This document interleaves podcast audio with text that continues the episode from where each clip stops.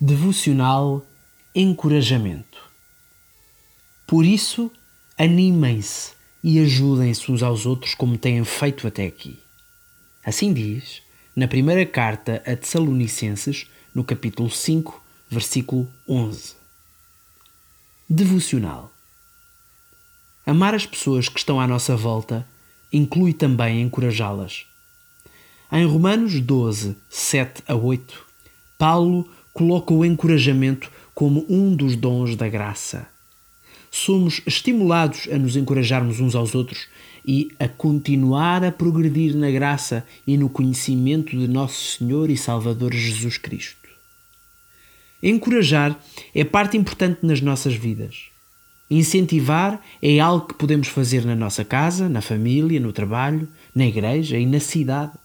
Na verdade, onde quer que nos encontremos.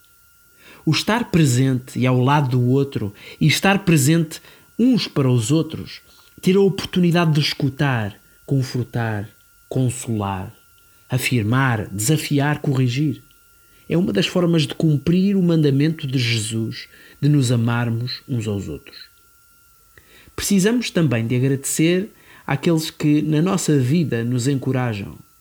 Eles são os que estão lá quando pensamos que tudo vai desabar e ruir.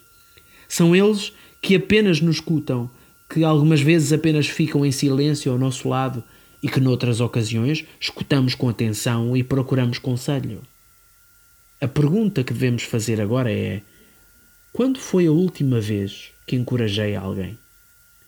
não é algo difícil e podemos ser bênção na vida de alguém esta semana. Oração.